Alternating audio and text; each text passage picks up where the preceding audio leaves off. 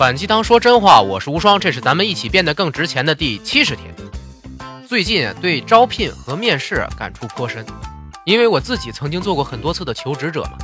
最近一段时间呢，也恰好和很多寻求合作的人交流过，我也相当于面试官。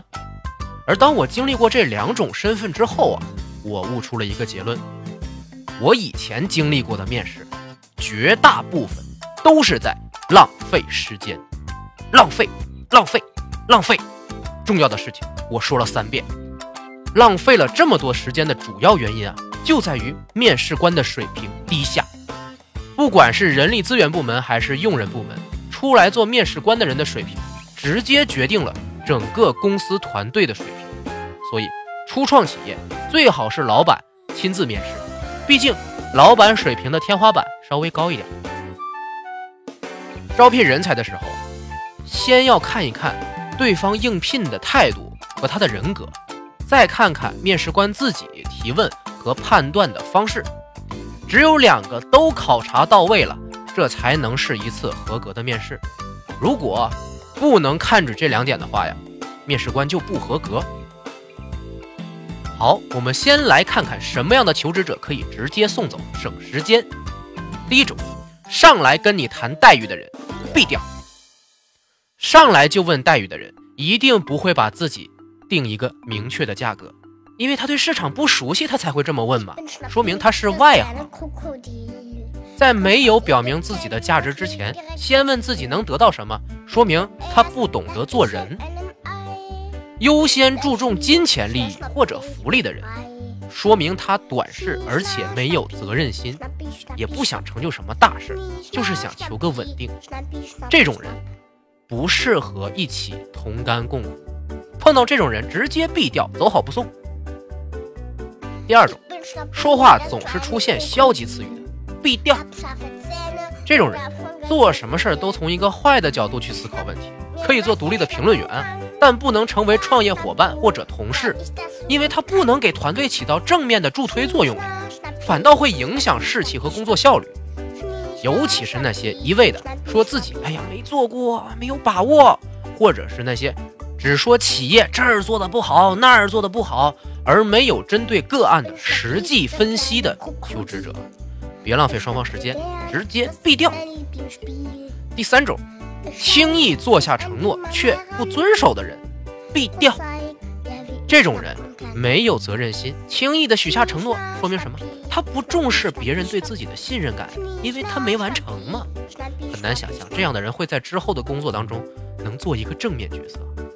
你总不希望每次当你把后背交给战友的时候都被放了冷箭吧？你的战友太不可靠了，对吧？合作呀，最忌讳那种轻易说大话，背后却做不出什么东西的人成为合作伙伴。如果。面试官遇到上面几种求职者还在继续谈话，说明你水平不够呀，浪费公司给你的招聘时间和预算。所以，别因为怕伤害对方的感情而不果断。你可以在用词上下下功夫吗？让对方觉得哎没那么糟糕。但如果你想省下宝贵的时间去见更好的人才，果断的说一句再见，比什么都强。再说说几种面试官不该做的行为哈。第一点，别总问对方过去做了什么，有多少经验和荣誉。稍微有点逻辑思维能力的人，都能给你说出天花乱坠的过往，这一点不值得你付出什么注意力。更不用说，你当时也根本没法验证对方过去是不是真的有这些成就啊。再者，经验和能力又不一定成正比。你过去做出过好的作品，确实，可是它不代表你之后还会做出更好的作品啊。你成功解决过一次危机，不代表下次危机你还能解决呀。被对方的经验所左右了你的判断，只是因为你对于什么是好的能力，什么是团队需要的人根本不了解。被对方的荣誉和履历所折服的面试官。是因为自己能力低下，成功率低，才会有这种感觉。第二点，别问智力问题，比如说，请计算一下全国有多少个加油站这种问题。这除了显示一个早就知道答案套路的面试官有多聪明以外，毫无用处，就是浪费时间嘛。哎，这还不是我说的，这是谷歌人力资源运营高级副总裁拉斯洛伯克说的。因为真实解决问题的能力，并不和智商划等号，而且，就算求职者没答对这些问题，也不代表他们在日后的工作中不能进步啊。所以，这种问题纯粹的浪费时间。并不能看出一个求职者整体的能力结构以及他是否适合这个团队。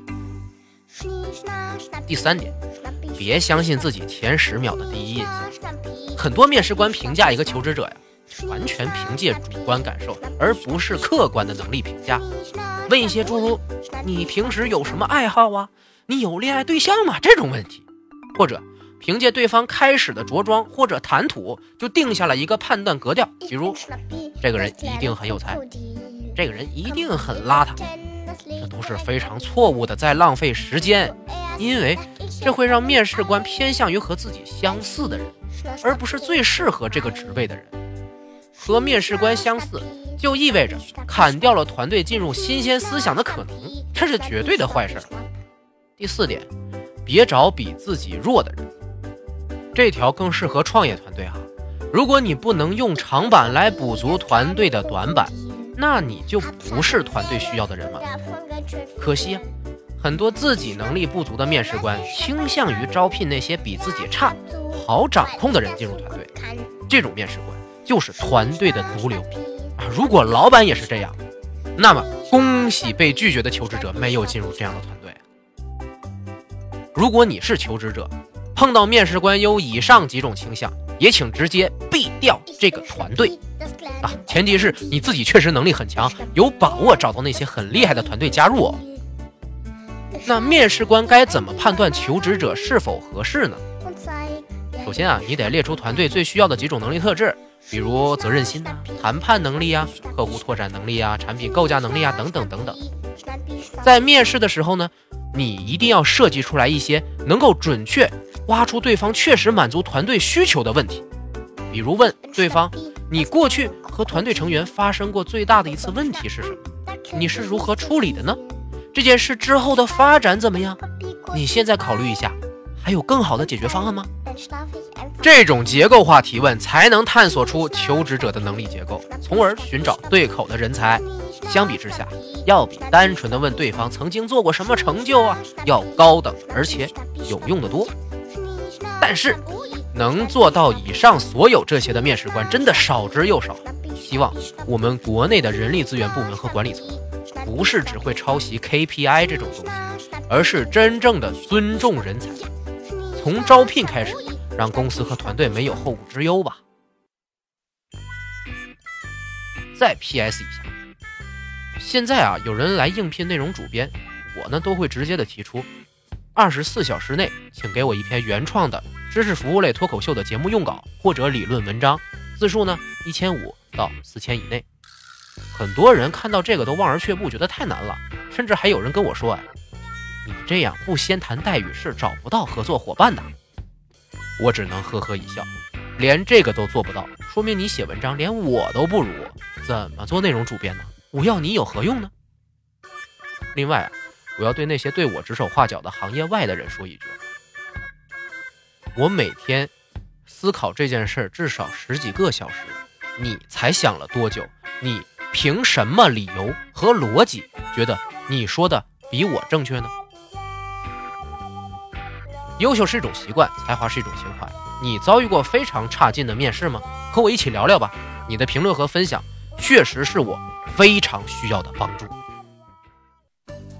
无双漫谈招合伙人啦！如果你是爱好综艺的音效后期制作者，或者是认可知识服务的有趣的文艺青年，或者你是有过平台合作经验的市场达人，快到碗里来和我们一起内容创业吧！请联系我们的微信公众号“无双漫谈”哦，我在这里等你。